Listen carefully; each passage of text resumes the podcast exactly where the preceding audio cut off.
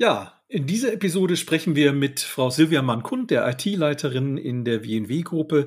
Wenn man es ganz genau nehmen würde, wäre es die WNW Informatik als äh, Teil der Gesellschaft. Und wir sprechen über die Rolle von Führungskräften in Change-Projekten, ein sehr spannendes Thema. Herzlich willkommen zu Insurance Explorers, dem Podcast für Versicherer auf Digitalisierungskurs. Tauchen Sie mit uns in die digitalen Möglichkeiten ein. Es erwarten Sie Tipps und Trends rund um IT, Prozesse und Change für agile Versicherungsunternehmen.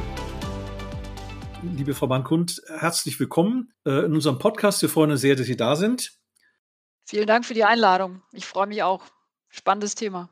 Ja, liebe Frau Mann-Kunz, Sie sind seit über acht Jahren bei der WNW-Gruppe und haben sich auch immer mit dem Thema äh, IT-Leitung, Kompetenzcenter, Versicherung äh, beschäftigt man das ganz freundlich formuliert. Da gab es sicherlich Höhen und Tiefen.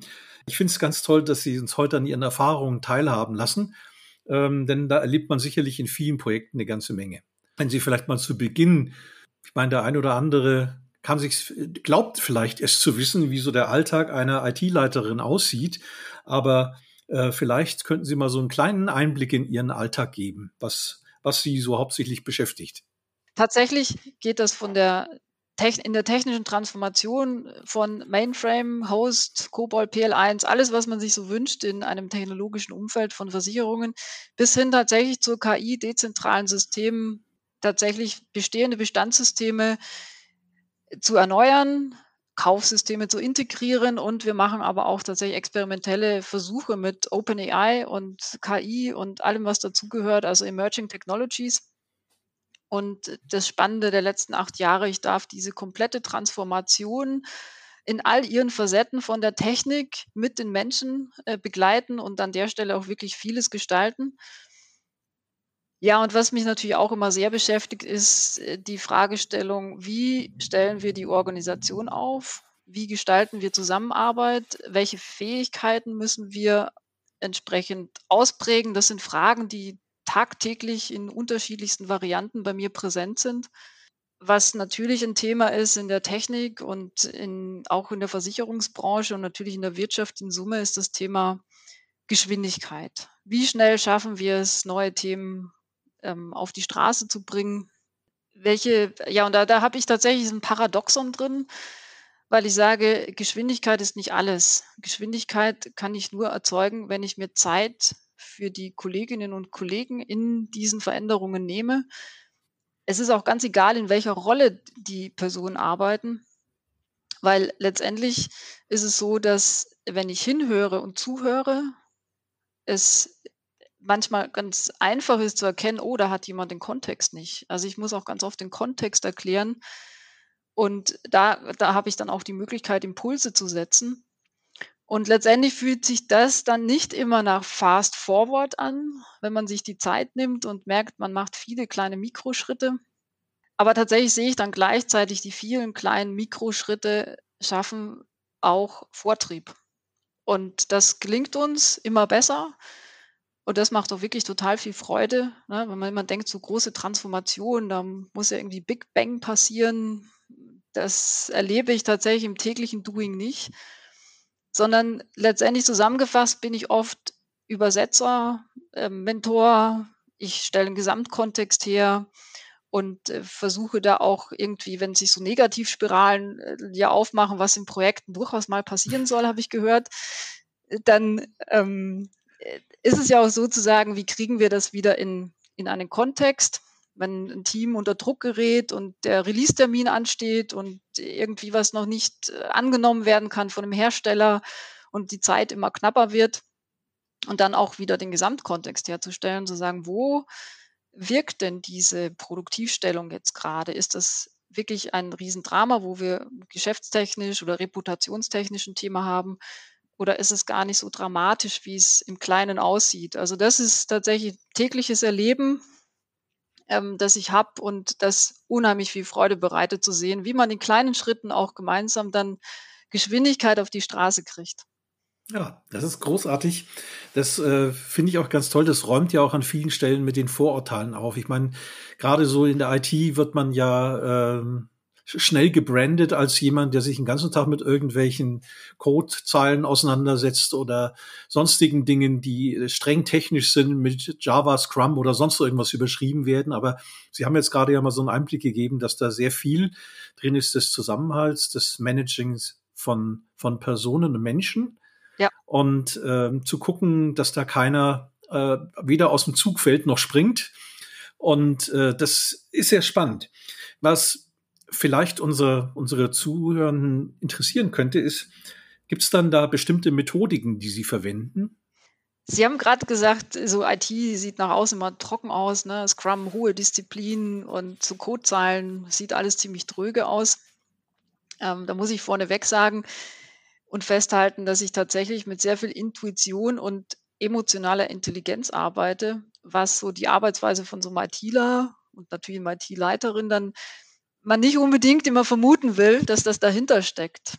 Äh, Codeentwicklung ist ein hochkreativer Prozess, auch Anwendungsentwicklung ist kreativ, sollte natürlich nicht zu kreativ werden, aber ja, und letztendlich, wenn ich reflektiere, was sind denn meine methodischen Grundlagen in meiner Leadership-Arbeit, dann ist es tatsächlich so, dass ich auf der Ebene mit den Menschen mit Neuroleadership arbeite, also immer in dem Thema ähm, gehirngerecht zu führen. Habe ich mich sehr intensiv äh, mit beschäftigt. Und wenn ich auf die Organisation gucke, dann arbeite ich tatsächlich äh, mit der Systemtheorie, die die Zusammenarbeit von Organisationen erklären kann. Und ganz spannend, sich mal mit Luhmann zu beschäftigen, äh, zu sagen, wie funktionieren eigentlich Systeme und wie kann man Organisationen auch entsprechend in diese, ja, in eine Richtung der Zusammenarbeit bringen, die uns dann diese Geschwindigkeit auch ein Stück weit bringt. Und tatsächlich erwartet man ja immer von so Managern, sage ich jetzt mal bewusst, dass die irgendwie so klassisch St. Gallen ausgebildet sind und da auch ähm, entsprechend ihre, ihre Schwerpunkte haben. Ich fände diese Methodiken, wenn man auf die klassische Methodik guckt, tatsächlich nur dort an, wenn die Organisation oder der Mensch Hilfe braucht. Das muss ich, glaube ich, ein bisschen erklären. Ne? Also Taylorismus, Arbeitspakete schneiden etc., das sind alles Dinge, die wir natürlich auch sehr oft anwenden. Aber ähm, da steckt ja immer auch so ein bisschen Hierarchie und Macht drin. Und solche Instrumente, auch wenn sie mir wirklich keinen Spaß machen, wende ich immer dann an, wenn entweder die Organisation in, unter Druck gerät, um einen Rahmen zu schaffen, ähm, oder die Beherrschung von Komplexität notwendig ist. Also um eine Struktur zu geben, an der man sich festhalten kann. Ja, das ist, das sind, glaube ich, so die methodischen Grundlagen. Das Repertoire ist groß. Am meisten Freude bereiten mir tatsächlich eben Neuroleadership und Systemtheorie, zu gucken, wie kann ich eine Organisation zur Zusammenarbeit bringen und wie schaffe ich es aber auch den Menschen darin gerecht zu werden. Das ist, das ist, glaube ich, auch ein ganz, ganz wichtiger Punkt, weil Veränderung kennen wir alle von uns selber, hat immer ein paar Hürden und so mache ich den Schritt oder mache ich ihn nicht oder warte ich noch ein bisschen. Das sind natürlich, äh, erleben wir permanent im Kleinen und auch im Großen an der Stelle. Das äh, führt mich dazu, ich meine, Sie wissen, ich bin schon eine ganze Weile in dem Markt auch unterwegs und es ist leider immer noch so, dass man sagen muss, obwohl das seit Jahrzehnten wird danach geschrien, mehr Frauen in die Informatik äh, und in die IT. Es sind immer noch viel zu wenige und es ist letzten Endes auch ähm, gerade das, das Thema emotionale Intelligenz, was Sie angesprochen haben, äh, sind ja doch Eigenschaften, wo man sagt, dass das weibliche Geschlecht da durchaus stärker damit versehen ist als die Männer. Ich, ich bin kein Wissenschaftler, ich kann es nicht, äh, ich ich kann es nur subjektiv beurteilen und da würde ich dem auch zustimmen. Jetzt haben Sie ja einiges so erzählt und auch, dass sehr viel mit Menschen arbeiten. Das finde ich unglaublich sympathisch auf der einen Seite. Das macht Lust, bei Ihnen zu arbeiten. Auf der anderen Seite ist es natürlich in der Welt, äh, in der wir leben, ist ja alles ganz stringent mit Kosten versehen. Man hat mit, äh, man hat mit Zeitdruck zu kämpfen, der von außen eben auch kommt. Jetzt haben Sie da Ihre Tools, Ihren Werkzeugkasten. Dann wird man ja auch gefragt, ja, hilft es denn überhaupt? Äh, hat es denn Erfolg, diese Methode? Ist das nicht irgendwelches esoterisches Zeug, ja? Ist das Sozialromantik? Ähm, woran erkennen Sie denn den Erfolg von solchen Change-Maßnahmen, die sie dann auch, mit denen sie dann auch, äh, äh, ich sag mal, äh, die, den Erfolg nachweisen können. Ja, also tatsächlich, da kann ich auch ganz trocken auf die Systemtheorie zurückgreifen, weil die ja von der Betrachtung des einzelnen Menschen weggeht. Letztendlich in dieser Theorie der Mensch nie das Problem ist, sondern immer das System.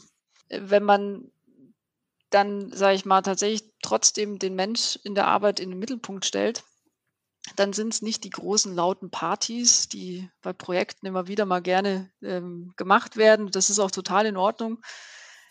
Es sind die ganz vielen kleinen Momente, an denen wir das oder ich persönlich das festmache. Diese großen Partys kann man zwar einsetzen, aber die kann man natürlich auch falsch einsetzen. Ne? Also kennt das irgendwie vielleicht so diese typischen Chaka-Veranstaltungen, wir sind alle ganz toll. Ähm, und dann geht man manchmal von solchen Veranstaltungen vielleicht und sagt so, hm, was nehme ich daraus jetzt mit? Und was nimmt man aus solchen Partys vielleicht auch mit? Das sind die ganz kleinen Gespräche, die Reflexionen und dann auch die Leichtigkeit und die Freude, die man dann reflektiert in Gesprächen. Mensch, denk mal zurück, vor, weiß ich nicht, drei Jahren standen wir irgendwie an dem Punkt und wenn wir gucken, wo wir heute stehen, wie viel haben wir geschafft, was waren die Erfolgsfaktoren? Und dann kommt ganz, ganz oft das das Zusammenarbeiten, das gemeinschaftliche Vertrauen, das aufgebaut wird in solchen Transformationen, dass man ja auch letztendlich ganz viele intensive Gespräche führt, wo, wo irgendwie man denkt, so Mensch, boah, kann sich noch erinnern, als wir vor dem Problem standen und irgendwie abends 19 Uhr und nicht wussten, was machen wir jetzt? Wie erzählen wir das unseren Vorständen oder wie auch immer? Also was da so plötzlich äh, im Raum alles steht. Die Zeit, die man mit diesen Menschen verbracht hat und verbringt, das ist ein absolutes Geschenk und daran mache ich den Erfolg fest, dass diese Menschen mit mir zusammen und untereinander natürlich auch reflektieren, zu sagen, das hätten wir irgendwie vor sieben Jahren nicht gedacht, dass wir heute hier stehen und sagen, dieses Thema ist bei uns kein Problemfeld mehr. Das, daran mhm. mache ich es tatsächlich ein Stück weit fest und da komme ich auch so zum Punkt, der mir in meiner Arbeit auch sehr wichtig ist, das Thema Lob. Also oft wird ja General Management so ausgebildet. Lob ist ganz wichtig, damit die Mitarbeiter und Kolleginnen alle motiviert sind. Ich habe das Wort aus meinem Wortschatz so gut wie äh, gestrichen, weil es ist das Thema Wertschätzung. Und Wertschätzung heißt Zeit nehmen. Und das ist für mich auch ein ganz, ganz elementares Thema, zu sagen, ich nehme mir Zeit zuzuhören und gemeinsam lösungskreativ zu sein es ist ja heute nicht mehr so, dass IT-Leiter irgendwie zum IT-Leiter werden, weil sie die besten Experten oder die besten Entwickler oder ähm, die fachlich Besten sind, sondern weil sie irgendwie ein Geschick haben, wie schaffe ich es, Zusammenarbeit zwischen Menschen herzustellen und ähm, ein Gespür dafür haben, also Empathie mitbringen ein Stück weit äh, zuzuhören und zu gucken, wo kann ich mit einem Gespräch, mit einer Idee, ähm, vielleicht auch mal mit einer kleinen Anweisung entsprechend ähm, Veränderung herbeiführen im ganz Kleinen, die immer wieder auf ein großes Ziel einzahlt. Und so bin ich tatsächlich Geschwindigkeit nicht über alles, auch wenn das natürlich ganz oft nach außen so dargestellt wird, Meilensteine und hart erreicht und das ist der Erfolg. Es ist tatsächlich an, aus meiner Sicht immer das Thema, im Kleinen Sicherheit zu schaffen, und letztendlich einen, einen gesunden und erwachsenen Umgang auch mit Fehlersituationen zu haben. Weil das schafft dann eben genau diese Sicherheit, ähm, die, die wir in der heutigen Zeit alle zusammen brauchen und auch Stabilität an der Stelle. Sehr beeindruckend. Also das ähm, ist tatsächlich etwas, Sie haben gesagt, man muss sich Zeit nehmen dafür. Und diese Wertschätzung drückt man auch mit der Zeit aus, die man sich nimmt. Und ich glaube, ein ganz wichtiger Punkt ist eben die Zeit auch zu haben. Das führt mich zu einer kleinen Zwischenfrage. Wie gut gelingt es in, den, in, dem, in dem normalen Zyklus, der bei Versicherungsmanagern und Managerinnen ähm, da ist und man sagt, okay, da muss dieses Meeting gemacht werden und jenes und so weiter. Wie schafft man es denn, sich die Freiräume zu schaffen, äh, für die Mitarbeitenden Zeit zu haben? Gibt es da einen Trick? Ja, den goldenen Knoten, den keiner lösen kann, auch ich natürlich nicht. Sie fragen, wie gut gelingt mir das? Das müsste man jetzt natürlich meine Kolleginnen und Kollegen fragen. Gleichzeitig gibt es tagtäglich, also mein Kalender ist natürlich voll, aber tatsächlich gibt es jeden Tag Überraschungen, mit denen ich umgehe und die ich zulasse. Und wenn ich ein Thema habe, dass ich, also ich Mitarbeiter hat eine schwierige Situation mit mir besprochen werden will, dann nehme ich mir die Zeit. Und dann muss auch mal ein Vorstand warten. Das hören die jetzt wahrscheinlich nicht gerne. Gleichzeitig ähm, den Menschen in den Mittelpunkt zu stellen, heißt jeden Tag zu priorisieren, wo kann ich Menschen helfen, ein Stückchen besser zu werden ähm, mit uns zusammen als gestern. Da ist es tatsächlich so, natürlich höre ich ganz oft, wir haben dafür keine Zeit, wir haben dafür keine Zeit äh, oder ich habe dafür keine Zeit. Es ist immer eine Frage der Priorität, die ich in meiner Wertebasis setze. Und wenn ich den Menschen in den Mittelpunkt stelle, dann habe ich die Zeit. Mhm. natürlich, Ja, das ist toll. natürlich ist es nicht so, dass mein Tag immer nach 7,6 Stunden endet. Gleichzeitig sind wir auch erwachsen genug, um auch auf uns selbst aufzupassen. Also auch diese Zeit für sich zu nehmen, weil auch Führungskräfte brauchen natürlich mal ein Ventil und Zeit, auch zu reflektieren und zu verarbeiten. Von daher, wie gut, wie gelingt das? Jeden Tag ein bisschen besser und manchmal auch nicht so gut. Mhm. Naja, aber es ist schon mal wichtig, glaube ich, und das äh, beeindruckt mich eben, dass, dass sie sich dessen bewusst sind. Und wenn man das im Bewusstsein hat, das ist schon mal der erste Schritt zur Umsetzung. Ne? Absolut. Was mich allerdings zu einem anderen Punkt führt, äh, stringent dahin. Jetzt ist ja so, bei Versicherungen typischerweise gibt es da nicht nur den IT-Leiter, sondern es gibt auch jede Menge anderes äh, Führungspersonal, das sich um Versicherungsanträge kümmert oder im Schadenumfeld zu Hause ist oder, oder, oder der Dreh- und Angelpunkt ist ja eigentlich immer die IT, weil alle haben was mit IT zu tun und damit Berührungspunkte, die sind mal schön, mal nicht ganz so schön wahrscheinlich. Aber die Frage für mich ist bei solchen Projekten, welche Rolle nehmen denn die anderen Führungskräfte ein in solchen Change-Projekten? Also eine sehr große. Es ist tatsächlich, wir als Führungskräfte-Team, so nenne ich das jetzt mal, merken natürlich in, in allen äh, großen Projekten oder Vorhaben, auch wir haben irgendwie immer so eine Teaming-Phase, ne? Wie gut äh, kommen wir einander? Wer hat welche Stärken von uns? Wer kann wo was äh, gut einbringen? Und letztendlich ist es ja unsere Aufgabe, die großen, nehmen wir mal Beispiel Bestandssystemänderungen, das sind ja keine Projekte, die in drei Monaten zu Ende sind.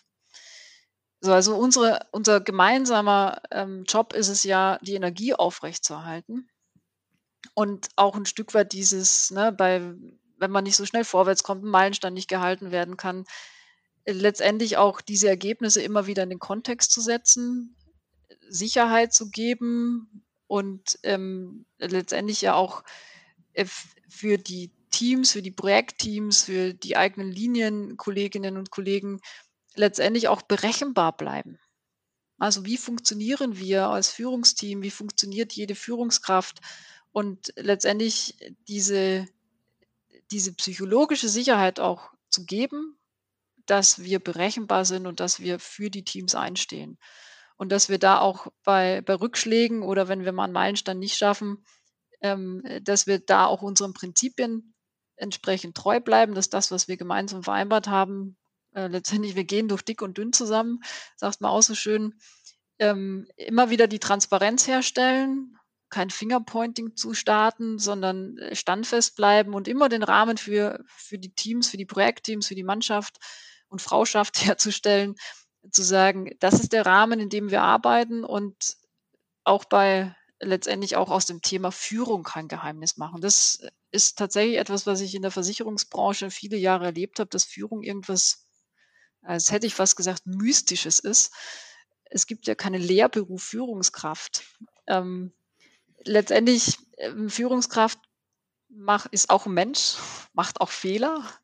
Und wenn wir damit gut umgehen, dass wir auch mal Fehler machen, dass wir äh, letztendlich ja kein Thema damit haben, dass, wenn man das zugibt, irgendwie auch das am Image der Führungskraft kratzen könnte. Also ein offener Umgang auch mit dem Thema Führung und dass das nicht immer der einfachste Job ist an der Stelle, sondern dass ähm, auch wir Fehler sind und ganz normale Menschen sind, die zusammen mit den Teams ähm, hier gemeinsam die Projekte stemmen und auch die letztendlich die, die Versicherungen hier am, am Laufen halten.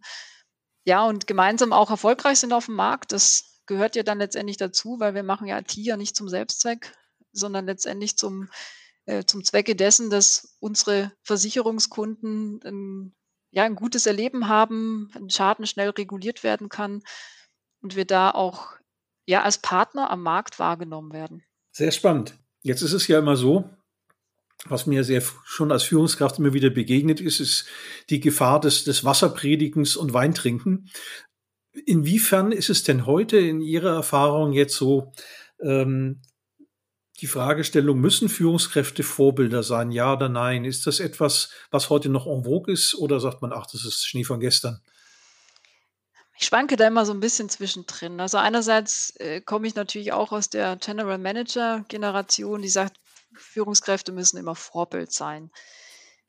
Ich sage mittlerweile, ich sollte kein Vorbild sein, das alle nachmachen. Das ist mir ganz wichtig, weil letztendlich als Führungskraft ist immer das Thema angemessen zu handeln, anschlussfähig zu sein. Ich sage für mich immer tatsächlich auch redlich zu bleiben in dem Kontext, in dem man, äh, dem man arbeitet. Und letztendlich, wenn eine Organisation einen hohen Reifegrad in der Selbstorganisation erreicht hat und auch in der Selbstbestimmtheit, dann braucht es keine Führungskraft als Vorbild. Dann sind es ähm, erwachsene, sehr reife Charaktere, sage ich jetzt an der Stelle, äh, die nicht unbedingt eine Führungskraft brauchen, der sie alles nachmachen. Und letztendlich muss, will ich auch festhalten, wir haben als Führungskräfte ja auch nicht den goldenen Kral erfunden. Also wir sind nicht unfehlbar. Wir wissen, dass wir, dass unsere Mitarbeiter mal ein Ventil brauchen. Ne, das müssen wir aushalten. Letztendlich brauchen wir aber auch dann selbst mal ein Ventil. Auch das ist kein Geheimnis, dass man auch als Führungskraft manchmal sagt, boah, heute ist jetzt echt genug, jetzt muss ich irgendwie mal zum Kollegen gehen und mal erzählen, dass ich, äh, was ich heute wieder alles erlebt habe. Und für mich ist auch ein ganz wichtiger Punkt, als Führungskraft ähm, auf Augenhöhe zu agieren. Und das ist für mich eine Vorbildfunktion, zu sagen, ich habe ein Umfeld, in dem ich mich auch wohlfühlen kann, ne? in dem ich nicht irgendwie das Gefühl habe, ich muss jetzt irgendwie zum Henker, weil ich da zu einer Führungskraft muss. Und ähm, letztendlich auch aushalten ähm, als Vorbild, wenn man so nennen will, dass man selbst nicht weiter weiß. Letztendlich die, ist es ja auch so, wenn ich nicht weiter weiß, dann nicht irgendwie den versuchen, irgendwie da so eine Decke drüber zu stülpen, sondern letztendlich gemeinsam mit den Kolleginnen und Kollegen lösungskreativ nachzudenken. Weil damit schafft man wieder psychologische Sicherheit. Wenn mein, meine Kollegin weiß, dass ich auch nicht weiter weiß und nicht den heiligen Gral erfunden habe, wie ich gerade schon gesagt habe, zu sagen, lass uns mal gemeinsam drüber nachdenken, was sind denn Optionen? Dann entstehen plötzlich Sichten, über die man vor einer Stunde vielleicht gar nicht äh, ja, träumen hätte können, sondern sagt, Mensch, das habe ich gar nicht bedacht. Aber daraus ergibt sich dann eine, ein Prozess, wo man plötzlich doch wieder zu Lösungen kommt. Und letztendlich kann ich ja keine Antwortliste aus der Schublade ziehen, ganz oft. Ja, das ist irgendwie noch so, so ein sehr klassisches Bild von der Führungskraft. Ich gehe da hin, stelle eine Frage und die Führungskraft entscheidet oder weiß das alles. Das, so ist es nicht. Und jetzt merken Sie gerade schon meine Ausführungen, ne, dieses Lösungskreative heißt wieder Zeit investieren. Und das ist Wertschätzung und das heißt respektvoll miteinander umzugehen. Und das ist das, was für mich Vorbild ist an der Stelle, wenn Sie so wollen, ähm, auf Augenhöhe, respektvoll miteinander arbeiten, redlich sein und anschlussfähig. Das ist eines, was, das, was ich mit Vorbild sehe, aber ich möchte nicht, dass irgendjemand, weil ich jetzt morgens um acht oder um halb acht schon im Büro sitze, dass irgendjemand einfach nachmacht und alle um halb acht hier sitzen. Also das, von der Zeit sind wir, denke ich, hoffentlich alle weg. Ja, das ist jetzt ähm, so ein Momentum, wo ich gerade drüber nachgedacht habe, als Sie das ausgeführt haben. Ich meine, ich, ich finde diesen Wertekanon großartig. Das ist, äh, wenn ich das mal so, so einwerfen darf, weil das auch so dem entspricht, was ich, die, die Erfahrung, die ich auch selber gemacht habe, in ganz anderen Strukturen, nicht in so großen Konzernen, aber letzten Endes ist es egal, ob es im Kleinen ist oder im Großen. Äh, wenn man das verinnerlicht, dann äh, hilft das immer. Nun gibt es aber dennoch, egal auch in kleinen, großen Konzernen, in Familien oder in sonstigen Verbünden, immer wieder Situationen, wo Entscheidungen getroffen werden müssen. Sie hatten vorhin mal gesagt, naja, also Sie, äh, manchmal gibt es eben auch Stellen, wo man sagt, okay, wo jetzt unter Druck gerät alles, da muss man dann mal vor. Wann sind denn die klassischen hierarchischen Strukturen, die man aus der Vergangenheit kennt, wo es dann früher hieß, Hacken zusammenschlagen und machen. Ne? Ähm, disagree and commit äh, ist das neudeutsche Wort dafür. Ähm, und aber wann benötigt denn solche hierarchischen Strukturen und wann eben auch nicht? Also hierarchische Strukturen braucht es meiner Meinung nach immer, wenn eine Organisation in Not kommt und eine klare Richtung oder eine Entscheidung notwendig ist, die im Moment keiner treffen kann oder will. Also ich sehe das so, wenn, wenn irgendwie Stress oder Druck da ist oder auch in größeren Konzernstrukturen vielleicht auch mal Politik im Spiel ist, was passiert denn dann? Jetzt gehe ich mal wieder auf dieses Neuroleadership neurologisch. Letztendlich unter diesem Druck ähm, steigt der Cortisolgehalt im Gehirn bei allen. Das ist ganz normales biologisches äh, Phänomen. Und dann wird, das kennen wir alle, bei Cortisol wird der Blickwinkel eingeengt. Das heißt, wir haben nicht mehr die Weite und die Kreativität, über Dinge und Lösungen nachzudenken. Dann hilft vielen Teilen manchmal eine hierarchische Entscheidung, dann dieses Freimelden, wie man so schön sagt. Letztendlich ist es da für mich aber jetzt auch immer wichtig, dann ähm, zu gucken, dass man das vor der Mannschaft auch abfängt. Auch da komme ich wieder auf das Thema, gebe ich den Druck einfach eins zu eins durch, ne, damit der Cortisolgehalt noch in, in mehr Gehirnen steigt und die Aufregung und der Blickwinkel noch enger wird? Oder ist es nicht mein Job, äh, genau das abzufangen?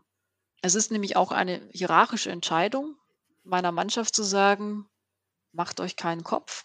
Das ist meine Entscheidung, dass ihr entscheidet. Das ist auch in Teilen noch ungewöhnlich, vielleicht auch in, in diversen Unternehmen, aber das ist eine hierarchische Entscheidung. Zu sagen, ich halte meinen mhm. Kopf hin, wenn ihr jetzt was entscheidet, macht, tut, wie auch immer, was vielleicht nicht ganz dem entspricht, was wir uns gedacht haben oder erwünscht haben. Ähm, das ist eine versteckte hierarchische Entscheidung. Aber das, mhm. da hilft das natürlich. Also wieder Raum zu schaffen, ähm, hierarchisch zu sagen, wenn irgendwie, nehme ich mal klassisch, ich muss dem Vorstand jetzt erklären, warum irgendwas nicht kommt äh, zum Release, dann gehe ich dahin und erzähle die schlechte Nachricht. Aber meine Mannschaft ist frei zu agieren. Und letztendlich ist es für mich so ein bisschen immer die Kunst und bitte nicht falsch verstehen, ich mache das nicht immer richtig, sondern ich sehe mich da immer im Üben, wann ist hierarchische Führung angebracht und wann wirkt sie entmündigend weil dieser Grad ist nicht immer einfach. Es gibt ein paar schöne Beispiele. Ihr hatte vorhin dieses Unwort Lob verwendet. Lob kann Menschen abhängig machen und das ist etwas sehr Hierarchisches, wenn man das mechanisch nutzt. Wenn man nicht mit Wertschätzung arbeitet, indem man sich Zeit nimmt, sondern dieses irgendwie so, weiß ich, ob Sie das kennen, so mechanisches Lob, das dann irgendwie kommt, das kann Menschen abhängig machen und das ist eine hierarchische Entscheidung, ob ich das tue oder nicht. Von daher bin ich so äh, aufgestellt, ich sage, Führung braucht irgendwie einen hierarchischen Rahmen, der ja auch ein Stück Schulterklappen und Macht gibt. Das kann man auch positiv einsetzen. Also ich versuche immer diese Hierarchiestrukturen, die mir nicht so viel Spaß machen, positiv einzusetzen. An den Stellen, wo sie im Unternehmen helfen. Und es braucht auch hierarchische Führung, um das richtige Maß an Selbstorganisation herzustellen. Wie an dem Beispiel, das ich genannt habe, zu sagen, also ich covere die schlechten Nachrichten für die Vorstände und sorge dafür, dass meine Mannschaft in Ruhe ähm, agieren kann, Lösungen suchen kann und nicht den Druck hat, die Sorge, dass gleich der Vorstand an der Tür steht und poltert und äh, böse Fragen stellt, sondern dass da eine ja, psychologische Sicherheit da ist, die eben nicht den Blickwinkel einschränkt. Sehr spannend. Ja, Mensch, Frau Mannkund, die Zeit vergeht. Ähm, wir sind schon, wir nähern uns dem Ende unserer, unserer Episode heute. Ich, ich sage ganz, ganz vielen Dank. Ähm, nicht nur für Ihre Erfahrung, sondern auch für den wirklich tiefen Einblick, den Sie uns gewährt haben. Ich finde es extrem spannend. Bin mal, bin mal neugierig, wie unsere Zuhörer das so empfinden. Das ist auch was, was man nicht so oft hört. Also ich mache ja das, das ein oder andere Podcast-Episode, wie man vielleicht ja. mitgekriegt hat. Selten, dass jemand einen so tief in, in die menschliche Seite eben einblicken lässt. Und dafür ganz besonders herzlichen Dank, weil wir sind alle Menschen und ähm, ich, ich teile ihre Einstellung. Von dem her geht bei mir dann sowieso alles auf. Also sehr schön, gerne. vielen Dank. Ich möchte es gerne mal zusammenfassen für, für diejenigen, die sich, äh, die, die nur immer den Schluss anhören. Also wenn ich das alles richtig verstanden habe, dann ist es einerseits so, also Führungskräfte, man braucht sie offensichtlich noch, das habe ich mitgenommen. Ähm, eine Hierarchie ist etwas, das braucht man manchmal als Schutzschild nach außen und weniger nach innen. Und sie spielen deswegen auch eine ganz wesentliche Rolle in Change-Projekten. Dann habe ich gelernt, mitgenommen, dass sie äh, verstärkt Mentor und Übersetzer sind, um zu helfen, zu verstehen und, äh, und weniger der Coach, der sie antreibt und sagt, hier, das muss jetzt noch schneller gehen und ähnliches. Was ich ihren, ihren Aussagen entnommen habe, sie investieren viel Zeit, äh, Zeit in gemeinsame und, und kreative Lösungsansätze gemeinsam mit ihren Mitarbeitenden und, und gehen nicht hin und äh, legen ihnen ein fertiges Konzept vor und sagt so, das muss jetzt bis Donnerstag fertig sein. Finde ich ungeheuer sympathisch. Ich habe ja mal eine gewisse Zeit in, in Württemberg schon, äh, verbracht, äh, nicht weit weg von Ludwigsburg. Äh, da hieß es, Neck schimpft ist ja. genug. ich habe gelernt, die geben die Wertschätzung eben im Sinne von, von Zeit anstelle von Lob, dass sie sich Zeit nehmen für die für diejenigen, die gerade eben ein Anliegen haben und äh, für sie da sind, ein offenes Ohr haben und damit auch die Energie aufrechterhalten, die man in so einem Team braucht, weil die Herausforderungen, die werden ja nicht weniger. Last but not least, das, was ich eingangs sagte, nämlich Hierarchie als, als Schutzschild, äh, dass sie in besonderen Situationen ihr Team auch durch ihre Position schützen. Das macht sie sehr sympathisch. Und äh, wie gesagt, also ich glaube, wir, wir sollten eine Kopie von diesem Podcast unbedingt in ihre HR-Abteilung geben, weil dann das macht echt Spaß und Lust. Gut, vielen, vielen Dank. War ein ganz tolles Gespräch. Ich äh, hätte noch stundenlang mit Ihnen darüber parlieren können, aber da sind dann unsere Redakteure, die immer sagen, nee, nee, nee, also so lang darf so ein Podcast auch nicht dauern. Und vielen Dank nochmal und auf Wiedersehen. Vielen Dank.